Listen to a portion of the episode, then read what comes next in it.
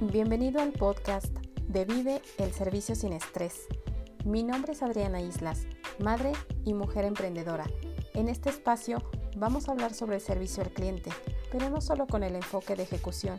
Vamos a abordar el tema hacia el factor humano. Hablaremos sobre la persona que está detrás del servicio, de la importancia de su bienestar emocional y de su valiosa contribución en el logro de los objetivos de cualquier empresa o negocio. Sí, porque hay que reconocer que tan importante es un cliente como la persona que lo atiende. Aquí encontrarás cada semana píldoras enriquecedoras para entrenar tu mente y tus emociones.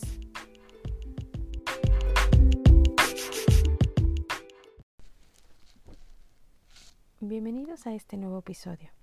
Hoy hablaremos sobre el beneficio del autoconocimiento en el servicio al cliente.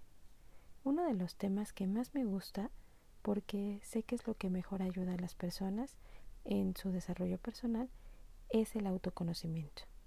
Porque cuando sabemos quiénes somos, también sabemos a dónde queremos ir. Nos permite ponernos objetivos claros que podemos alcanzar. Pero empecemos por el principio. ¿Qué es el autoconocimiento? Dicho en las palabras básicas de la definición universal, es el conocimiento de sí mismo, el saber que una persona adquiere sobre ella misma. Es también la base para desarrollar cualquier competencia emocional y aunque suena sencillo, en realidad es un poco difícil de alcanzar porque depende de la profundidad y sinceridad con la que la persona haga una reflexión sobre la noción que tiene de sí mismo. Aceptar sus fortalezas pero también significa aceptar sus debilidades, sus talentos, pero también sus frustraciones, sus alcances como sus limitaciones. El autoconocimiento nos permite identificar claramente el ser que nos habita en el interior, tanto en lo bueno como en lo malo, porque aunque no nos guste, todos tenemos un lado con sombra y es por eso que no siempre nos llegamos a conocer, porque en realidad cuesta trabajo. Nos cuesta trabajo reconocer las cosas que sabemos que existen en nosotros, pero que no nos gustan y que sin darnos cuenta son las mismas cosas que rechazamos o proyectamos en los demás. Por eso, muchas veces nos resulta más fácil intentar constantemente querer cambiar a los demás o tratar de querer cambiar las circunstancias en las que nos encontramos sin explorar primero qué sucede en nuestro interior y ver qué sucedería si nosotros cambiamos primero.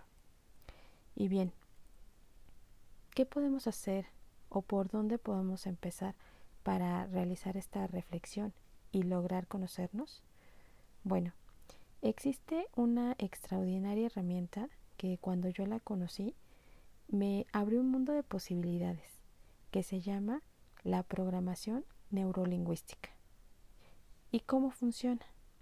No es más que un conjunto de habilidades desarrolladas que nos permite, entre otras cosas, dar una interpretación diferente a los acontecimientos o circunstancias que nos pasan en la vida, lo que nos lleva a tener un mayor autoconocimiento y nos ayuda a expresarnos y a transmitir mejor aquello que ocurre en nuestro mundo interior.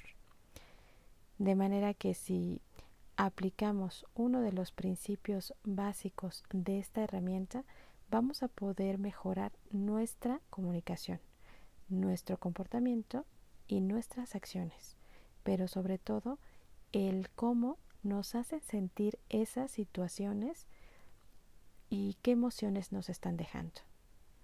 ¿Cuál sería ese primer principio básico? Podríamos resumirlo a que solo necesitamos programar o reprogramar nuestro cerebro por medio de diálogos internos que tengamos. Es decir, lo que nosotros mismos nos decimos de lo que está pasando, ya sea en positivo o en negativo. Mira, te voy a dar un ejemplo de una situación que puede ser cotidiana. cotidiana. Piensa en algún momento en el que tu pareja o no sé, tú, puede ser tu hijo o tu hija, ¿no? Salen a un evento social. y cuando les llamas para saber a qué hora regresan, no te contestan. Lo primero que hacemos es pensar lo peor. Y eso nos lleva a seguir insistiendo y seguir insistiendo en esa llamada. Y además, para nuestra mala suerte, sigue, seguimos sin respuesta. Si estamos hablando en el caso ¿no? de que estás llamándole a tu esposo y es el que no te contesta, eh, lo primero que vas a pensar es con, con quién está que no me contesta. O posiblemente estés pensando en que, no sé, te está engañando y tu cabeza empieza a proyectar toda una película con un final de terror. Si fuera el caso de tus hijos, ¿no? Estás pensando lo peor, ¿no? Que ya les pasó algo, que tal vez tuvieron un accidente, este, no sé, que ya lo secuestraron, que le dieron alguna droga, no sé, en fin. Empiezas a proyectar en tu cabeza, como te decía, nuevamente, ¿no? Una película que ni en Netflix encontrarías. Pero, ¿y qué pasa si, si te contestan, ¿no? Lo primero que vas a hacer es explotar y vas a reclamar porque no te están contestando y probablemente empieces a hacer acusaciones o afirmaciones sin saber cuál es la razón, primero, por la que no te contestaron. Entonces, ¿qué pasaría si tenemos la misma situación, pero lo sabemos trabajar con nuestro diálogo interno con la programación neurolingüística? Primero, vas a llamar. Pero si no te contesta inmediatamente, solo vas a pensar en una cosa, que debe estar ocupado y que cuando vea tu llamada se reportará contigo, ya sea tu esposo o tu hijo, ¿no? independientemente de, de la persona, digo, en este, en este ejercicio con este rol. Y cuando lo hagas así, tu estado emocional estará en paz y no reaccionarás en cuanto los veas o en cuanto te contesten, ni agresivamente, ni enojado o enojada, porque lo que te dijiste ante las circunstancias solo fue, está ocupado y seguiste en lo que estabas haciendo. Punto, se acabó la situación ahí. Esa es la forma en la que la programación neurolingüística nos ayuda a responder al exterior de acuerdo a ese diálogo interior que generamos. Hay una frase para esto, para que la recuerdes y la tengas presente. Todo depende de ti, tú decides qué pensar. Otro ejemplo eh, que, te, que te quiero dar dentro del servicio al cliente. Hubo una falla en el proceso de producción y un artículo no se puede enviar a tu cliente. Muchas personas pueden pasar todo el día teniendo diálogos internos negativos para esas circunstancias y pasan la mayor parte del tiempo tratando de pensar primero en que se tienen que enfrentar a un problema llamándole al cliente para avisarle. Segundo, que no saben qué decirle y tercero, en que están temerosos en cómo va a reaccionar. Y evitan o alargan o están postergando hasta el último momento esa llamada dentro de su jornada laboral y en su cabeza ya proyectaron toda una situación problemática y su estrés también lo proyectan a su exterior. Eh, ¿Cómo lo hacen? Con una mala actitud. ¿Qué sucede ahora con esta misma situación? Trabajando con la programación neurolingüística. La persona no evita el problema, porque, para empezar, no lo ve como problema, lo ve como un reto.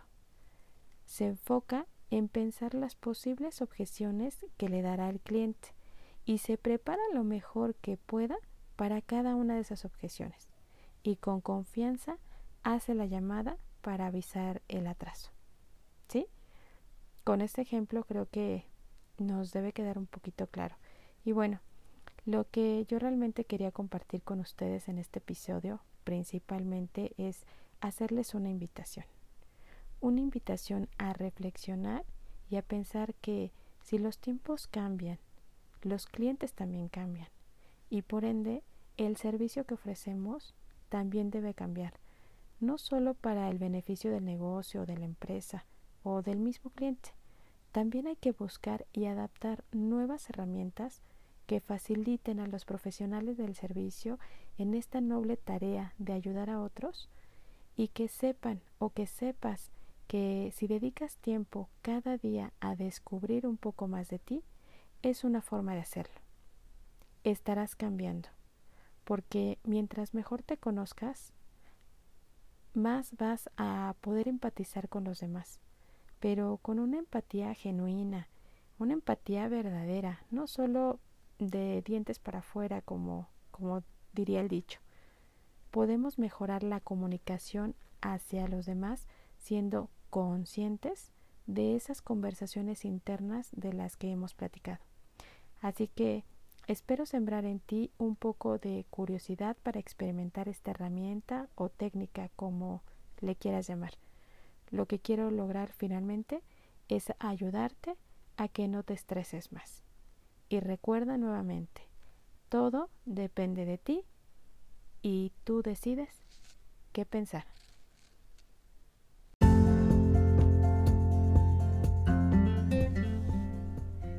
Hasta aquí el episodio de Vive el servicio sin estrés. Si te ha gustado o crees que le pueda aportar valor a otras personas, te agradecería que lo compartas. Me despido con amor y cariño. Hasta el próximo capítulo.